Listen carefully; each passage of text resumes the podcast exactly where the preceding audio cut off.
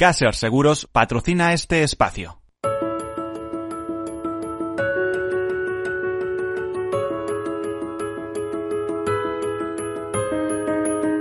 Tercer sector, un espacio para la economía social. Un programa dirigido por Miguel Benito.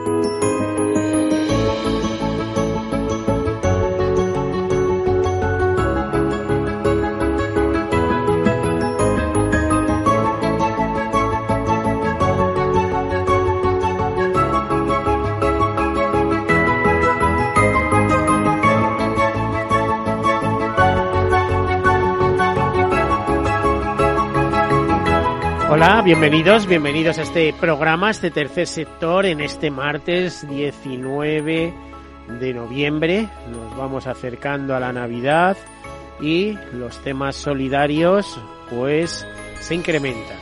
Ya saben eh, que este es el programa de las asociaciones, de las fundaciones, de las ONGs en definitiva, para ser eh, ONG hay que ser antes asociación o fundación. Es el programa de las cooperativas, de las mutuas, de las mutualidades. Es el programa de un 10% más o menos, que es lo que implica el tercer sector en nuestro país, un 10% de nuestro Producto Interior Bruto. Un sector con más de 2 millones de trabajadores, con 43.000 empresas, según la CEFES, la, la la Confederación Española de Economía Social. Por cierto, una estrella que cada vez brilla más en Europa, donde hay en conjunto 13 millones de trabajadores dedicados al tercer sector. ¿Y qué es tercer sector? Pues tercer sector no es eh, un sector público, es un sector que, privado que genera beneficios, pero esos beneficios se reinvierten en el fin fundacional para que fueron constituidas esas empresas que normalmente coinciden con algún aspecto eh, primero humanitario y segundo de eh, alto contenido, de contenido eh, de interés general y así pues que en capítulos como acción social, cooperación internacional, defensa del medio ambiente o tantos y tantos otros temas eh, grandes y pequeños que son de nuestro interés, que van desde la investigación de eh, crear una pequeña fundación para investigar enfermedades raras eh, que muy poquita gente tiene pero que son muy importantes o no sé, educación financiera o, tantos y tantos temas que son defensa patrimonio, etcétera, son de, de, nuestro interés, que ahí está pues ese entramado de más de 600.000 asociaciones y unas eh, 7.000 fundaciones activas, aunque su número es mucho mayor, se aproxima a los eh, 11.000 las fundaciones inscritas. Bueno, pues todo esto configura un tercer sector dinámico, fuerte, eh, sólido y además en expansión, incluso una expansión que se ha producido en los peores momentos, cuando más crisis ha habido en España, uno de los eh, sectores que creaba empleo era el tercer sector. Bueno, pues dicho esto, comenzamos con algunas notas de actualidad y enseguida con nuestro tema, con nuestro tema principal. Comenzamos. Y hoy va a sonar eh, que es un poco raro, pero es el Día Mundial del Sanamiento o del Retrete. Fíjese, dice, bueno, eh, parece que estamos un poco de risa, pues no. Eh, se celebra el 19 de noviembre, es proclamado por la ONU y además se está celebrando desde 2013. Y saben ustedes, pues los retretes salvan vidas porque evitan que a través de las heces humanas se propaguen enfermedades mundiales. Eh, o sea, enfermedades mortales, perdón. En 2013 la Asamblea General de las Naciones Unidas decidió designar el 19 de noviembre Día Mundial del Retrete en el contexto de la propuesta Saneamiento para Todos, como parte de una campaña de toma de conciencia de la importancia del acceso sostenible al agua potable y a servicios básicos de saneamiento. ¿Por qué se celebra este día? Pues, por ejemplo, algunos datos. En la actualidad, 4.500 millones de personas, un 60% de la población eh, mundial, no cuenta en sus viviendas con sistemas que alimenten, eh, vamos, que alimenten, que permitan eliminar los excrementos de forma segura. Y 892 millones eh, siguen haciendo sus necesidades al aire libre. En torno a 1.800 millones de habitantes del planeta beben agua no potable, que podía estar contaminada por esta causa. 900 millones de estudiantes en todo el mundo carecen de instalaciones para lavarse las manos.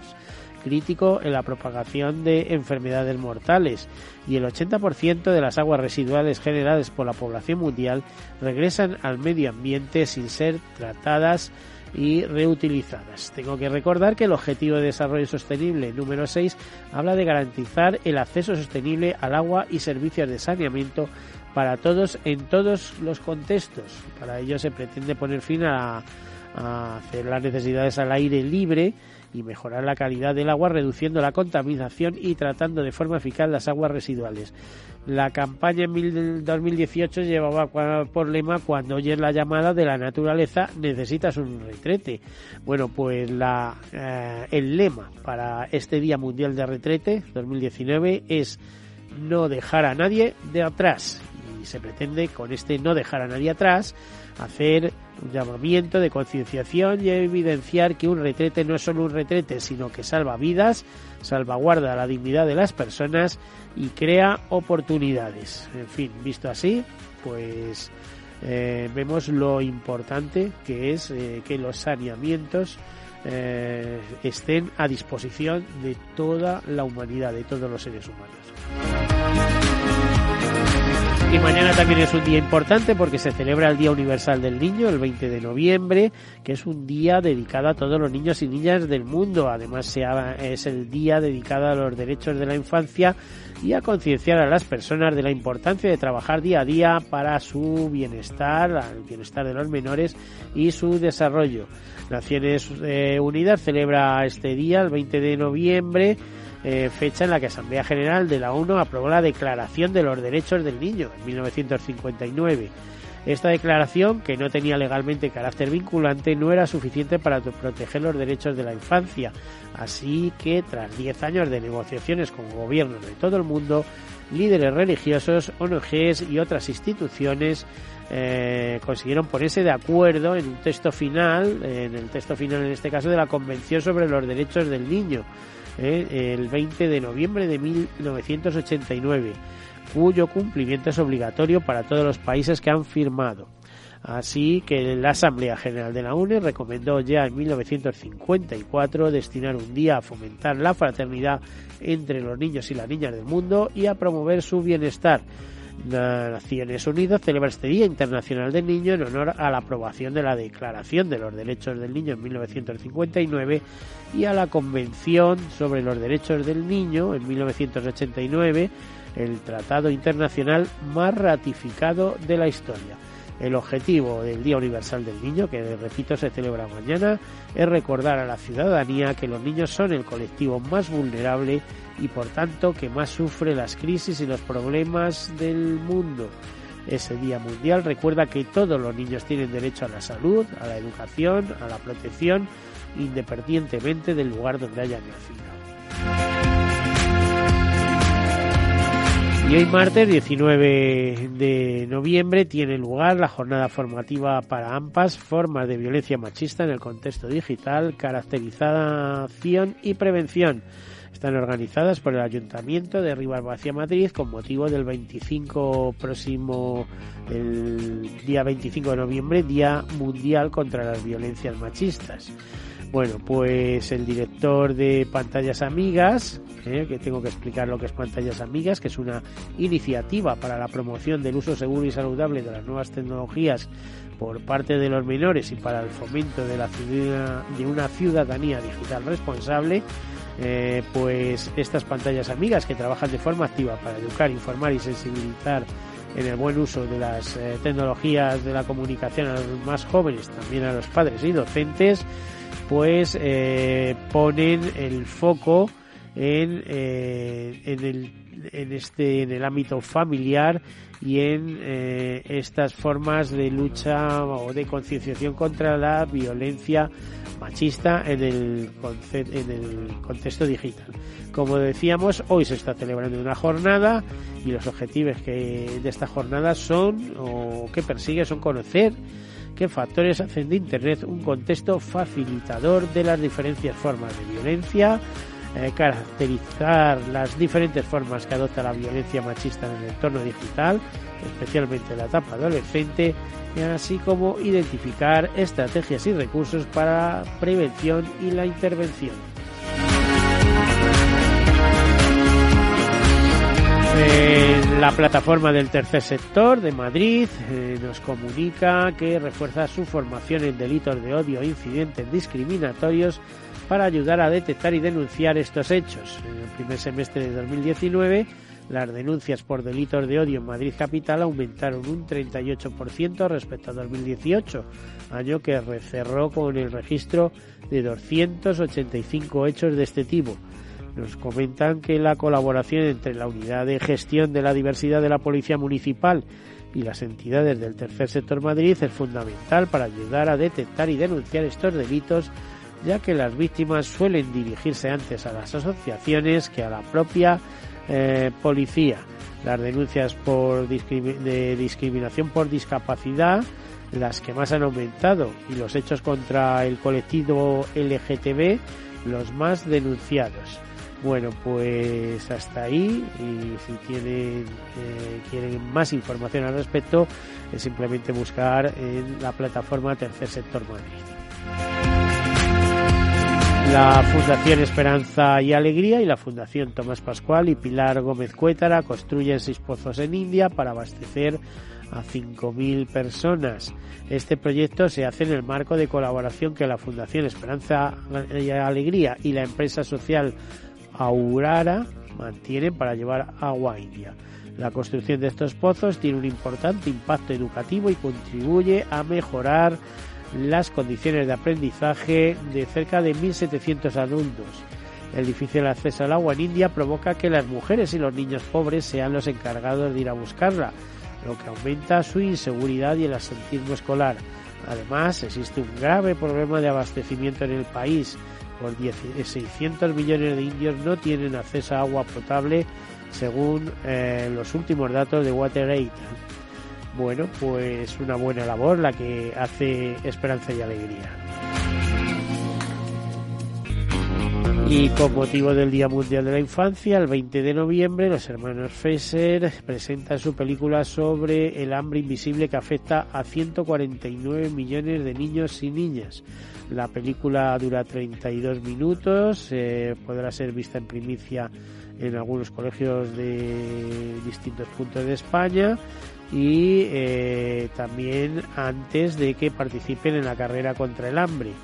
Está rodada en un vertidero y en un campo de refugiados de la isla de Mindanao y la película eh, está protagonizada por niños y niñas de la zona y habla sobre el hambre, sueños rotos y esperanza.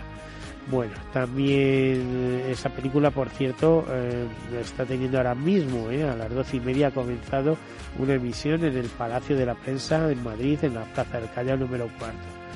Bueno, pues eh, es una nueva acción de acción contra el hambre para concienciar de que si aquí estamos bien, en otras partes del mundo no están tan bien. Y hablando de hambre, eh, pues vamos a hablar de alimentos. Vamos a hablar de la gran recogida. Y para ello pues tenemos con nosotros a uno de los mayores agitadores, habría que decir, Pro de eh, la recogida de alimentos en nuestro país, porque es ni más ni menos que Ángel Franco, que es el director de comunicación de FESVAL, de la Federación Española de Bancos de Alimentos, que ya prepara su gran recogida anual, que yo sepa, para este fin de semana. Bienvenido, Ángel Franco. Muchas gracias por estar aquí. Muchas gracias a ti y a vosotros por invitarme. Y efectivamente estamos ya calentando motores para que este viernes, sábado y también el domingo, en el caso de Madrid, pues celebremos esta gran recogida de alimentos con la que podamos rellenar nuestras estanterías que están semivacías. Bueno, vamos a ver, vamos a ver, porque es que eh, la gran recogida anual es una movida logística de muchísimo cuidado. ¿Tenéis ya esos 110.000 voluntarios que necesitabais en toda España para la, recogida? Mm, digamos, nos quedan todavía algunos puntos de donde se organiza la recogida, algunos centros comerciales o algunos turnos dentro de algún determinado centro comercial donde todavía seguimos necesitando voluntarios, personas de, que vivan eh, en el, pueblo, la ciudad o la, el, entorno, si es posible, pues que, que acudan, vamos, que primero que a través de nuestras páginas web o la página de los bancos de alimentos provinciales, pues vean qué opciones tiene y que se apunten, que colaboren y que nos echen una mano tan indispensable y necesaria en esta ocasión. Te iba a decir, dices en esta ocasión, pero en todas las ocasiones ha sido imprescindible. Tú sabes que los españoles, que aquí he oído ya tus eh, directivos de FESVAL decir, bueno, de lo más solidario que pueda haber en el mundo, etcétera, etcétera. Pero eh, parece que ya han pasado los tiempos difíciles y no, estamos un poco engañados. Parece ser que hay pobreza cronificada y que no hay manera de salir de eso.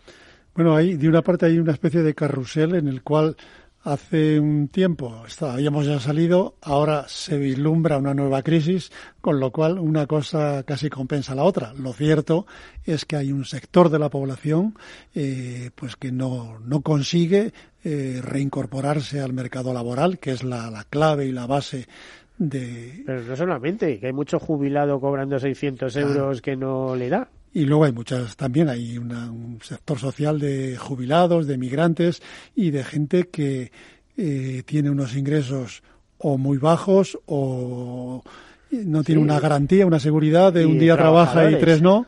Entonces, eh, al final de mes reúne una cantidad de dinero insuficiente para poder atender a sus gastos básicos y a la alimentación, que también es, es uno de los principales gastos básicos. Bueno, bancos de alimentos. ¿Cómo? Eh, a ver, vamos a repasar un poco, Ángel, eh, que tenemos un poquito de tiempo.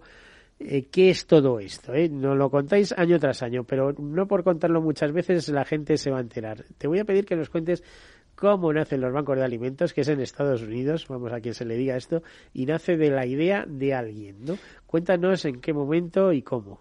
Pues fue en el año 67 en Phoenix, Arizona, cuando un un vicario, vamos, un sacerdote o algo, algo relacionado con la, con la iglesia allí local, pues vio que al lado de su casa había un, restaurante que al final de la, de la noche, pues los restos que tenía de alimentos que no había utilizado, los tiraba en unos contenedores y que a continuación aparecían una serie de personas a recoger esos alimentos. Bueno, algo que es una escena que se ha convertido en típica en nuestras ciudades que hace unos años era impensable. Yo esto sí que lo he visto en Sudamérica y es que ha sido verlo en Sudamérica y a los tres años estar importando esa, esa tendencia. la globalización llega a todo, incluso a lo malo. Entonces eh, tuvo la idea de organizar un poquito eso, eh, solicitando que esos alimentos, en vez de tirarlos, se los entregaran a él. Eh, pues se buscó en su casa inicialmente, luego un almacén para que acudieran allí esas personas necesitadas y él les entregaba los alimentos y esta gente eh, si eran alimentos preparados, pues ya los podrían comer o calentar y, consumirlos, o si no, había que, elaborarlos. Entonces, todo eso fue poco a poco creciendo y ahora, pues 60 años después, eh, pues no, 50 años después, perdón, nos encontramos en que las necesidades siguen ahí y que eh, ha ido creciendo, se ha ido extendiendo inicialmente por Estados Unidos, de Estados Unidos pasó a Canadá, en Canadá, a Francia, a Francia, de Francia a España empezó en Barcelona y actualmente pues somos 55 bancos de alimentos, uno por, provincia. ¿En cuántos países del mundo estáis?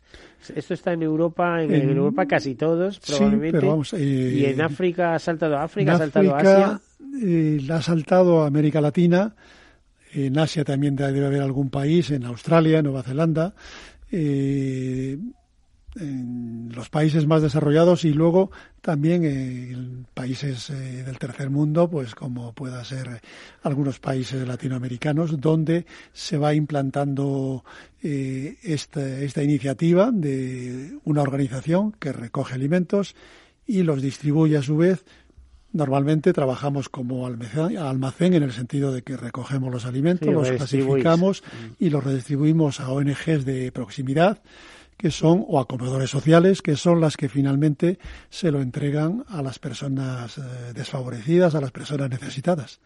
Eh, Ángel, muchas preguntas alrededor de todo esto, pero yo creo que casi, casi lo vamos a dejar para después de publicidad, que ahí hay que hacer un llamamiento intenso ¿eh? para que este fin de semana, porque Madrid además es, dura un día más, ¿no? Sí, en Madrid y en algunas otras eh, localidades españolas donde abre el comercio el domingo y entonces también aprovechamos. Entonces, viernes, sábado y hasta domingo. Hasta el domingo en el caso de Madrid y sitios que recuerde así, La Rioja o en Canarias, en Las Palmas, en algunos puntos de Alicante, en fin. Bueno, pues eh, aquí lo dejamos, ¿eh? pero vayan pensando que hay que acudir a hacer la compra y que algo hay que aportar, ¿eh? algo hay que aportar eh, de forma visible para gente que lo necesita de alguna manera o que les viene muy bien. Bueno, eh, hacemos una breve pausa, enseguida continuamos.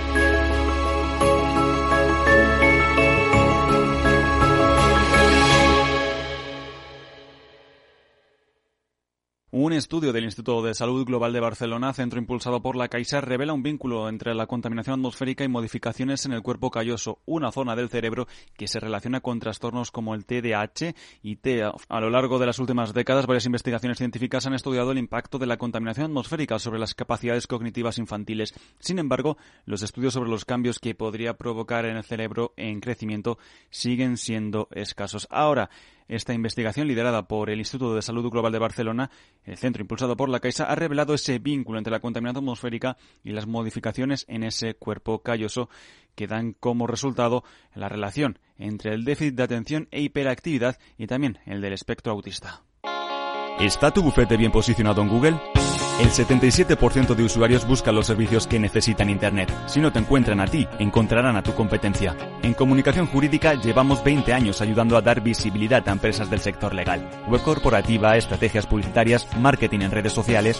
Infórmate en comunicacionjurídica.com o en el mail info arroba comunicacionjurídica.com. Comunicación Jurídica. Hacemos visible tu despacho. Sí, sí quiero. Quiero tener siempre disponible a un buen equipo de abogados. Quiero tener un servicio telefónico de asistencia jurídica ilimitado. Quiero expertos que defiendan mis derechos como consumidor y como ciudadano. Quiero ARAC. ARAC. Lo nuestro es defender lo tuyo. Contáctanos en arac.es en el 992 2095 o consulta tu mediador. Hola. Pues mira, ha habido momentos en los que me he sentido un cliente de segunda. Muchas veces, las entidades de ahorro tradicionales se han guardado bajo la manga los mejores productos financieros para los grandes patrimonios. Y esto, si te digo la verdad, no me parece normal. Por eso, Finambest es revolucionario. Los mejores fondos de inversión a mi alcance y al de todos. Porque te da más rentabilidad por tus ahorros gracias a sus bajas comisiones. Porque no tiene letra pequeña. Porque no se guardan ases en la manga. Lo normal. Entra en finambest.com y descubre que lo normal es extraordinario. Lo normal es Finanbest. Tercer sector, un espacio para la economía social. Un programa dirigido por Miguel Benito.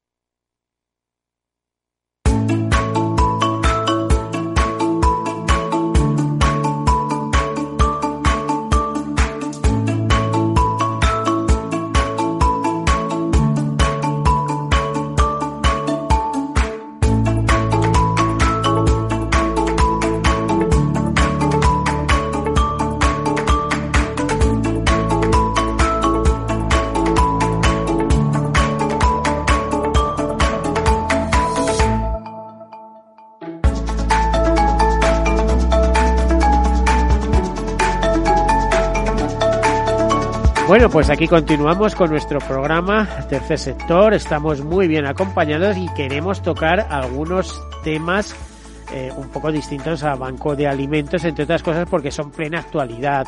Como es plena actualidad el hecho de que en estos días tenemos el rastrillo Nuevo Futuro muy presente, un nuevo futuro que muchos jóvenes encuentran gracias a esa organización solidaria que mediante sus hogares consigue que una serie de jóvenes que de otra manera estarían desprotegidos tengan un hogar y puedan tener una vida normal, normalizada, que les permita eh, estudiar y prepararse para el futuro.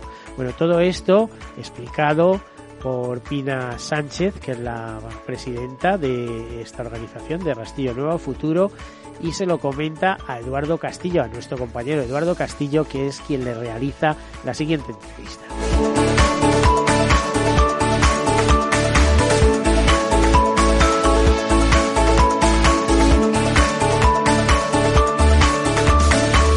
cada año año en el pabellón de cristal de la Casa de Campo hay una cita imprescindible con el futuro, el futuro de muchos jóvenes que, carentes de posibilidades, encuentran él, precisamente, el rastrillo de nuevo futuro, unas oportunidades en estos tiempos difíciles y complejos. Bueno, pues de él vamos a hablar porque ya ha comenzado, pero todavía tenéis la oportunidad de asistir hasta el próximo 24 de noviembre.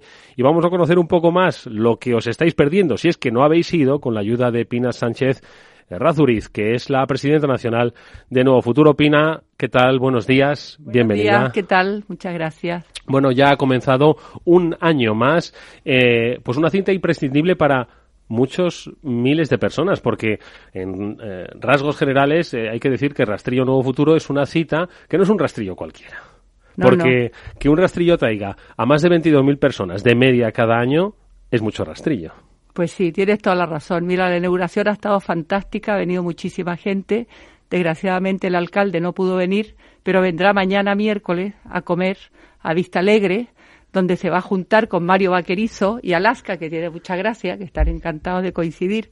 Y, y bueno, pues como siempre, muy animado, la gente respondiendo muy bien.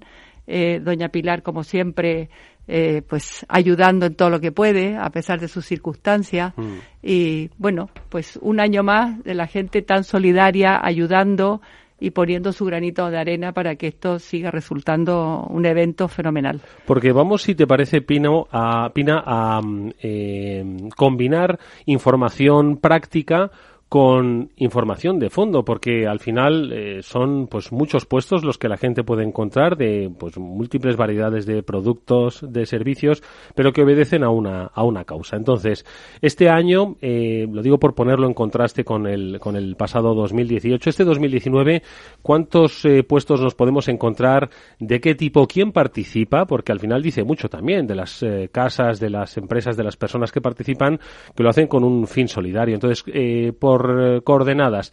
¿Cuántas personas, cuántos puestos hay? Cuéntanos un poco. Mira, eh, me parece que son 61 puestos, si no me equivoco, 61 puestos, voluntarios 1.200, la mayoría mujeres, tengo que decir también hay algunos hombres cada vez más, la mayoría mujeres. Que haya más, vamos a buscar ahí la paridad, hombre. a ver, a ver, que se animen, que se animen. Y bueno, y oye, y de opción de puestos de todo lo que te dé la gana. Tenemos tablaos flamencos, de peñas taurinas, eh, sitios donde te ven la suerte, que ahora nos viene muy bien que nos miren qué nos va a deparar el futuro en estos momentos así tan complicados de la vida.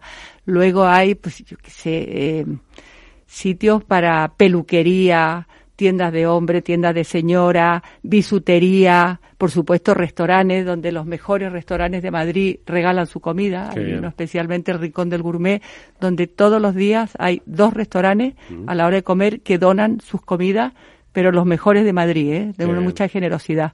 Y luego, pues que algo que me preguntes que no haya, yo creo que no hay nada que no tengamos, realmente. Oye, son muchas eh, las ediciones del Rastrillo Nuevo Futuro. Eh, pero los tiempos van cambiando. Yo no sé si el rastrillo también va cambiando. No digo que la solidaridad de las personas cambie, pero entiendo que se ha debido percibir una evolución. ¿Cómo lo has vivido tú en los últimos años? Pues mira, quizá en el rastrillo lo más notorio de la evolución ha sido que empezó siendo más bien como una feria de muebles. Ah. En un principio, sí, en un principio la gente buscaba más un tipo de mueble, mueble mm, francés, mueble inglés, eh, y de hecho todos los feriantes de la, de la feria de anticuario iban, a comprar al rastrillo porque encontraban cosas muy bien de precio que venían de las casas, la gente los donaba o los dejaba en depósito, querían que les pagaran un tanto por ciento y, y el rastrillo se quedaba con un porcentaje. Eh, yo creo que el rastrillo empezó un poco siendo eh, eh, un poco una feria de anticuarios. Y ha ido mutando con el tiempo porque ya nos hemos vuelto todos tan minimalistas y tan de Ikea que nadie quiere un mueble francés ni inglés de ninguna parte. Queremos un sillón blanco, un sofá blanco, una mesa lisa. Práctico y cómodo. Práctico y cómodo y ya no te digo más por los tamaños de las casas. Que claro, antes también eran casas más grandes, podían tener armario. Ahora es todo muy minimal yo la gran evolución la he visto en eso. Y te diría que ha ido evolucionando mucho hacia objeto de Navidad, objeto pequeño, ropa, mucha ropa, mucha ropa nueva, mucha ropa de segunda mano. Y también el tema gastronómico. Yo creo que también se ha convertido mucho en, en que la gente va a pasar un rato a tomar unas tapas, Hay distintas embajadas que también tienen sus productos. Ah, qué interesante. Sí. O sea, que de alguna forma tiene un carácter internacional. Pues sí, sí. Sí, mira, este año desgraciadamente no viene la de Holanda, que ha estado durante mm. muchísimos años. Este año, por unos motivos personales, no han podido venir, pero llevaba muchos años vendiendo unas salchichas buenísimas, quesos, galletas. Han estado países árabes vendiendo también multitud de cosas. Eh, Chile también vendiendo productos típicos. Está Perú, Argentina, que tiene unos churrascos y una comida estupenda. es, es, claro, es que eh, lo divertido del rastillo es que en ese recinto, en el pabellón de cristal de la Casa de Campo, puedes encontrar tal variedad de diversión y, y, para toda la familia, porque tenemos los fines de semana, por ejemplo, para niños talleres de manualidades, de magia, eh, para señoras durante la semana clases de cocina, de arreglos florales. O sea, lo que tú me preguntes... Sí, que puede cubrir a toda la familia, desde el hombre hasta la mujer, hasta los niños, hasta todo, todo el mundo. Pero bueno, hay un denominador común en todos ellos, Pina, que es eh, la solidaridad. Y es que eh, toda la gente que consuma de alguna forma algo o compre algo, ese dinero, ¿a dónde se dirige? Todo ese dinero va a la Asociación Nuevo Futuro, que es lo que hay detrás del rastrillo, que es una asociación que se dedica a acoger niños que llamamos privados de ambiente familiar. Son niños que por distintas circunstancias de la vida no pueden vivir con sus padres, por mm, problemas de droga, cárcel, en fin, mil motivos, no tienen un ambiente familiar adecuado y entonces, pues, Nuevo Futuro los acoge, en número de ocho o nueve en, los pisos, y forman una pequeña familia. De esta forma, pues les das cariño, recuperan la autoestima, les educa, eh, están con nosotros prácticamente hasta los 18 años. Hay cifras de todo esto que nos cuenta Pina, son 96 los hogares y centros que hay en toda España. Son actualmente 1.358 niños y jóvenes los que son atendidos eh, y 1.724 en todo el mundo. Como hemos dicho, no solo trasciende la, nuestras fronteras el producto, sino también eh, bueno, pues el, objeto de, ayuda que tiene Nuevo Futuro. Y hay pues casi 4.000 voluntarios en, en todo el mundo. Unas cifras que, como siempre, son deseables que vayan disminuyendo los niños, pero aumentando los voluntarios, ¿no? Es verdad. Eh, la gente es muy generosa. El que puede ayudar con dinero, ayuda con dinero. El que puede ayudar dando su tiempo, lo hace. Y una muestra de eso es el rastrillo. A mí me impresiona muchísimo que gente que solo está en el rastrillo, porque los que estamos trabajando todo el año Nuevo Futuro, estamos más cerca de la causa y el por qué se hace este, este rastrillo. Pero la gente que de año en año organiza un puesto, un tablao flamenco, un restaurante y que ponen el alma, porque además están 12 horas y lo que haga falta, por sacar lo más dinero, el máximo dinero posible para los niños, la verdad es que es algo que une mucho, el, el que reconforta mucho, el pensar que estás ayudando a gente que lo necesita, yo creo que reconforta y se ha creado ese ambiente nuevo futuro de la, que la gente quiere seguir colaborando por esa causa. Oye, pues lo que nosotros queremos es que la gente vaya al rastrillo Nuevo Futuro, pero que no vaya un solo día, ¿vale? Porque si bien es cierto que ya ha comenzado, tenéis hasta el próximo 24 de noviembre para ir varios días, porque entiendo que yendo un día no lo vas a ver. Hombre, si te pasas todo el día allí, pues sí, ¿no? Puedes desayunar, entiendo que comer y hasta cenar, ¿no? También. porque es que es de 11 de la mañana a 9 de la noche, es decir, que abarca prácticamente todo el día. Pero bueno, como tienes que hacer también otras cosas a lo largo del día, pues puedes ir por la mañana, pero puedes volver otro día, que hay muchas cosas que hacer, que ver y probar. No vas a probar un día argentino y otro día peruano, ¿no? Claro. Y además, oye, con una cosa estupenda que tienen un parking gratis, ¿eh? ¿Ah, sí? Hay parking, aparcamiento gratis. Aparte que hay autobuses y líneas de metro, parking gratuito completamente, con lo cual eso facilita muchísimo. Oye, ¿y la entrada es eh, gratuita? ¿Hay que pagar algo? 5 euros, de entrada. de entrada. bastante asequible. muy asequible. muy asequible. Y luego dentro todo lo que te encuentras también, todo es muy barato, porque la mayoría de las cosas son donadas. O sea, es, es cara Navidad. Yo animo a toda la gente que vaya, que por un lado está colaborando con estos niños de Nuevo Futuro, que, le hará mucho bien, y por otro lado se lo van a pasar genial y encontrándose con famosos, con gente conocida, que también pues te anima un montón. Hombre, claro que sí, cruzarte con gente y dices, bueno, ¿qué hago? ¿Le pido una foto? ¿No le pido una foto? Bueno, pues atrévete, que estamos en un ambiente muy especial. Oye, pues os tengo que decir, son solo algunos de los puestos, pero tenéis, como nos ha dicho Pina, restaurantes, tenéis ropa de niños, tenéis objetos de regalo, hay también antigüedades, tenéis bisutería, tenéis tenéis decoración, tenéis también objetos de regalo, futurología, tenéis productos típicos de consumo de, de diferentes países, hay también una tómbola, hay, mm, ¿qué más hay? A ver, hay libros, prensa, revistas, hay muebles, hay tartas, hay eh, ropa blanca. ¿Qué es ropa blanca? ¿Ropa blanca? Ah, sábanas. Sábana, un puesto de Portugal. no me digas. Sí, el, la Embajada de Portugal pone un puesto que sábanas, colcha y cosas así. Luego hay un puesto de Bilbao que también traen manteles, sábanas, colcha, todo eso que tiene mucha que a las mujeres nos encanta comprar cosas de esas siempre. Y, y todo muy bien de precio además, ¿eh? Está fenomenal. Pues no nos queda nada más que animaros a que mm, vayáis uno, varios días al Rastrillo Nuevo Futuro a esta edición de 2019, Pabellón de Cristal de la Casa de Campo, Avenida Principal. Ya habéis ido en más de una ocasión. Primero al Rastrillo y seguro que al Pabellón de Cristal, así que no tiene pérdida. Tenéis hasta el próximo 24 de noviembre. Y por supuesto debéis disfrutar, pero nunca debéis olvidar, amigos, que mm, todo aquello que estáis eh, disfrutando eh, va a provocar que pues muchas otras personas puedan disfrutar, como nos decía nuestra invitada Pina, eh, de un ambiente familiar del que por circunstancias de la vida muchos niños y jóvenes no han podido disfrutar hasta ahora. Gracias al nuevo futuro lo están logrando.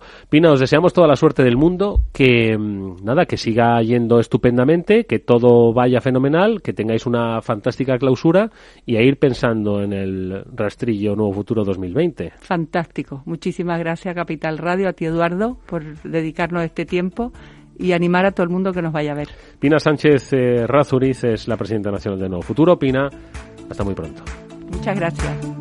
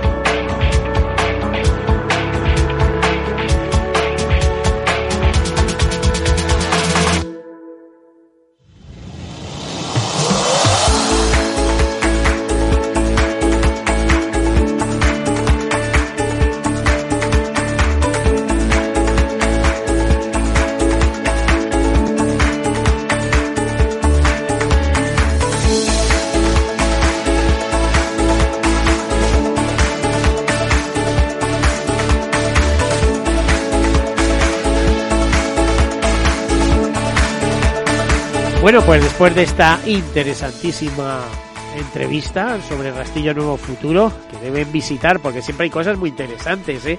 de todo tipo. No se trata solo de comprar, se trata de tomar algo o de comer allí o de ver amigos, siempre hay gente interesante por allí circulando. La verdad es que todo un espectáculo. Yo me reservo algunas anécdotas porque son muy personales, pero vamos, ¿eh? yo cuando he visto algunas personas y personalidades repartiendo canapés entre la gente que les visitaba, mm, bueno, he dicho, este mundo está cambiando y más rápido de lo que pensamos.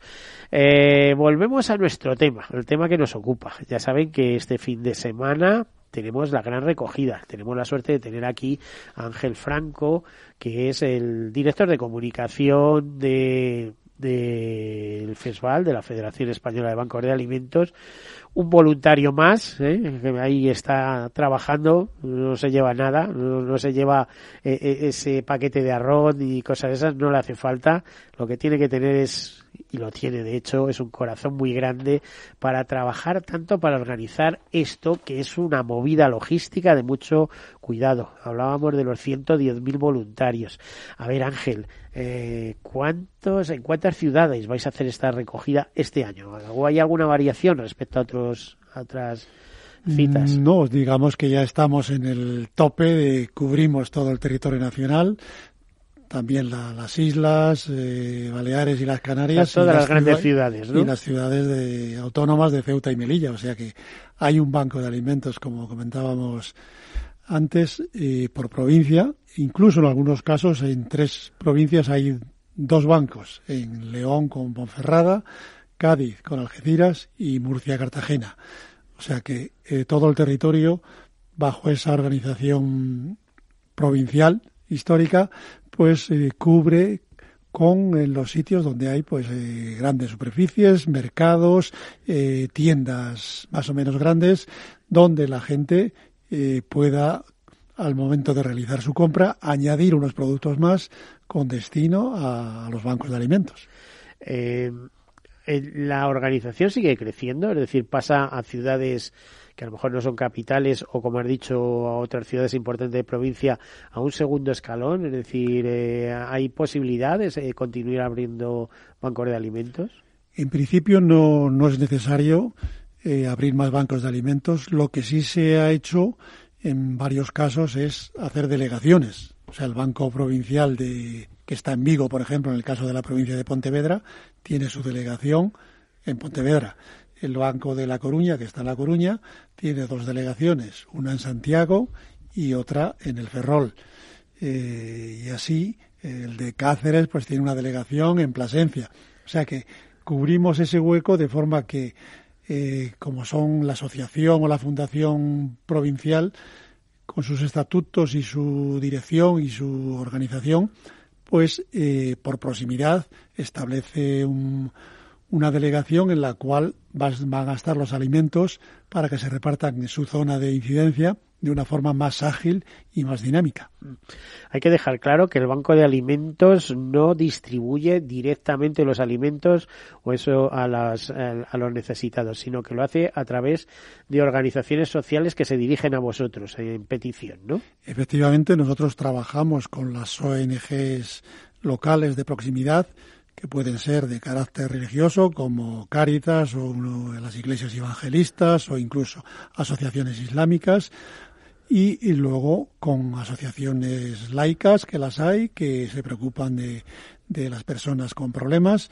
También trabajamos con los ayuntamientos, que pueden tener eh, su sistema de asistencia social, y todo eso va creando una red que nosotros controlamos, de forma que eh, ellos tienen que tener unas instalaciones adecuadas desde el punto de vista de salubridad e higiene, tienen que tener un personal mínimo uh, trabajando allí, a ser posible voluntarios, y tienen que tener también pues un control sobre las familias que reciben los alimentos, que eso normalmente se realiza a través de los ayuntamientos, a través de los asistentes sociales que visitan o van visitando esa, esos Eso es muy importante, ¿eh? porque ahí va la credibilidad ¿eh? de, decir que esos alimentos lleguen a gente que de verdad lo necesita y no que en un momento eh, consiga salir de ese estado de necesidad y sigan tirando de, esas cosas. ¿no? Nosotros tenemos ese control a través de los asistentes sociales que visitan los domicilios, que ven qué problemas hay en cada hogar, qué número de personas, edades,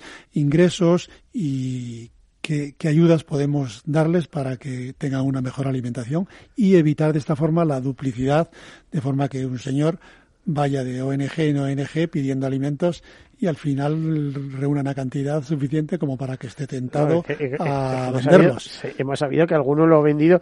Es, es más, recuerdo haberte alertado ¿no? directamente, decir, oye, que está pasando esto, ¿no? Claro. hay... Que tomasteis medidas, pero de inmediato. Efectivamente, hay casos que puntualmente van ocurriendo, eh, que alimentos, que por ejemplo una parte de alimentos que recibimos desde de la Unión Europea y del FEGA, del gobierno español, eh, llevan una banderita, la de la Unión Europea y la banderita española, y dice alimento no comercializable, entrega gratuita y tal, tal.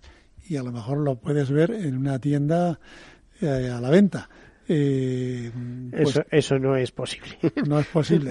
es, denunciar en primer lugar a vosotros porque toméis medidas. Igual que puntualmente aparecen casos de gente que tira alimentos que, le, que ha recogido de, de las ONGs. Pues no estamos para eso. No, y muchas veces eh, hemos visto que hay cosas un poquito feas y hasta sospechosas de que aparecen esos alimentos tirados con la banderita española y la Unión Europea bien clara y aparecen al lado de un contenedor.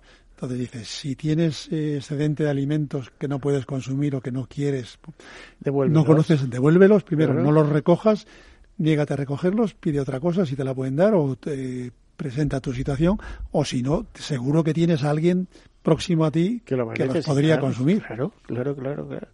Oye, ¿cuántos, ¿por cuántos kilos o toneladas de alimentos vamos en las eh, últimas campañas?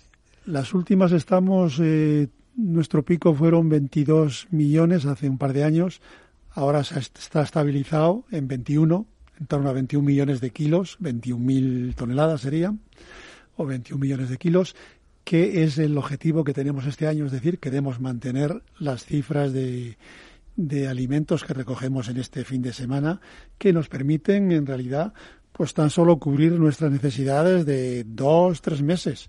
O sea que tampoco es. En Navidades debe haber mucho tirón, ¿no? Claro. Hay tirón para el donante y hay. Tirón que, que llena los almacenes, que el año es muy largo. Claro.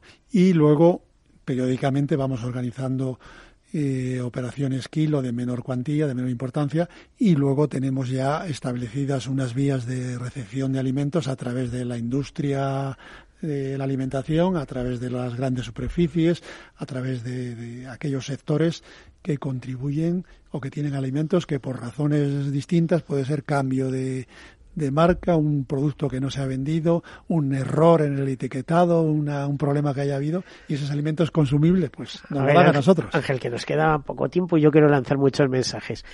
Además de arroz y lentejas, ¿Qué interesa? Que la gente se acuerde, por ejemplo, las conservas de pescado, que son muy interesantes. o, conservas de ¿eh? pescado. El aceite, ¿no? El aceite, la el tema de para niños. Claro, las, los alimentos infantiles, desde los potitos a las leches de continuidad, eh, alimentos que son más caros y más necesarios, además. Entonces suponen un sacrificio mayor para el donante en el sentido de que un kilo de lentejas o un kilo de pasta pues tiene un precio eh, en torno al euro y un litro de aceite, si es de oliva, pues vale cuatro euros. Si es de girasol, a lo mejor una lata de sardinillas o de caballa o tal eh, te cuesta 10 o 15 euros, pero eso es maravilloso para una familia que, que no tiene acceso a las proteínas, ¿no? Claro. Eso complementa su cesta de la cesta que recibe y, también complementa su dieta. Entonces, eh, que no solo recibe legumbres y pastas, sino que también pues puede recibir eh, del resto de alimentos para hacer una dieta rica y saludable y sobre todo cuando hay niños o personas mayores en el hogar. En caso de los particulares, eso de ir a la estantería de la carne y coger hamburguesas o tal igual, mejor no, ¿no? Eso, descartado. Vosotros sí que tenéis acuerdos con empresas que os dan acceso, pero eh, vamos a ver, con una trazabilidad especial, quiero decir, sin romper el ciclo de vida, ¿eh? la cadena de frío, etcétera, etcétera. En el caso de de dar alimentos de esos como la preparados. Lo que pedimos eso son alimentos que estén envasados, eh, que pueden ser precocinados o... Eso sí, precocinados. o incluso cocinados del todo, como la... Bueno, es que ahora vende mucho alimento de eso, sí, La fabada está ya preparada. En bote, en lata, en... Entonces, también procuramos que no sea en vidrio en, la, en esta gran recogida para El vidrio nos gusta. ¿no? nos gusta porque va suelto, no es igual cuando si recibimos un palet eh, bien se puede romper o puede estabilizado con, con, plastificado y tal de, botes no hay ningún problema. Pero claro cuando estamos mezclando botes con otras cosas pues puede haber un accidente y que eso se, rompa. Pero bueno eh, teniendo cuidado se puede conseguir eh, algo que os demanden mucho las ONGs que acuden a vosotros al banco de alimentos. Que la gente tenga esa sensibilidad también por aportaros porque saben que os lo demandan pues eh, nos demandan eh, sobre todo pues eh, los alimentos estos que comentábamos ahora de ya preparados o semipreparados, los alimentos que complementan, como el, por ejemplo el tomate frito, que complementan una pasta, o otro tipo de cosas que, eh, porque claro, cuando tienes un kilo de alubias o de arroz, pues tienes que ponerle un poquito de, de sabor, de sabor allí, de grasa y para darle algo de sustancia. Entonces todo eso ayuda a tener una alimentación más rica y, también más sana, claro. Bueno, pues eh, magnífico. El último mensaje es tuyo. Pues nos queda un minuto, Ángel Franco. Yo, desde luego, agradecerte que hayas venido y nos esto, y además que promuevas, que empujes. Venga. Bueno, pues el mensaje es un doble mensaje. Primero, hacia aquellas personas que quieren colaborar como voluntarios, que los necesitamos, que necesitamos solamente que nos den cuatro horas de su tiempo libre, que acudan a una tienda y que allí inviten a los clientes que van entrando entregándoles un, folleto de, con la lista de alimentos que pedimos y una bolsa que este año vamos a dar las que sean biodegradables eh, para que al salir añadan esos alimentos que nosotros solicitamos y también a, las personas que, que no tienen ese tiempo, que no pueden o que no quieren, pues que sean al menos donantes y nos den alimentos para los bancos de alimentos. Muchas gracias Ángel Franco y hasta la próxima a todos ustedes. Ya saben, fin de semana al Banco de Alimentos. Gracias. Caser Seguros ha patrocinado este espacio.